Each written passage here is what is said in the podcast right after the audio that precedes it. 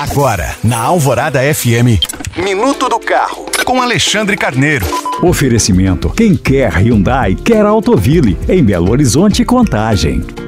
Uma vez, um parente me disse que quanto mais equipamentos um carro possui, maior é a quantidade de itens que podem apresentar defeitos. E apesar dos avanços da eletrônica e dos processos de fabricação que ocorreram nas últimas décadas, uma pesquisa realizada nos Estados Unidos revela que esse raciocínio pode ter uma certa lógica. Nesse estudo, realizado pelo Instituto J.D. Power, donos de veículos com até 3 anos de uso apontaram que os recursos mais problemáticos foram a conectividade e os comandos por voz da central multimídia, além dos assistentes eletrônicos à direção, como os alertas de colisão e de mudança involuntária de faixa. Como todos esses equipamentos estão cada vez mais presentes nos veículos, justamente devido à importância e à utilidade, aprimorá-los será um desafio grande e necessário para a indústria automobilística, incluindo a rede de fornecedores.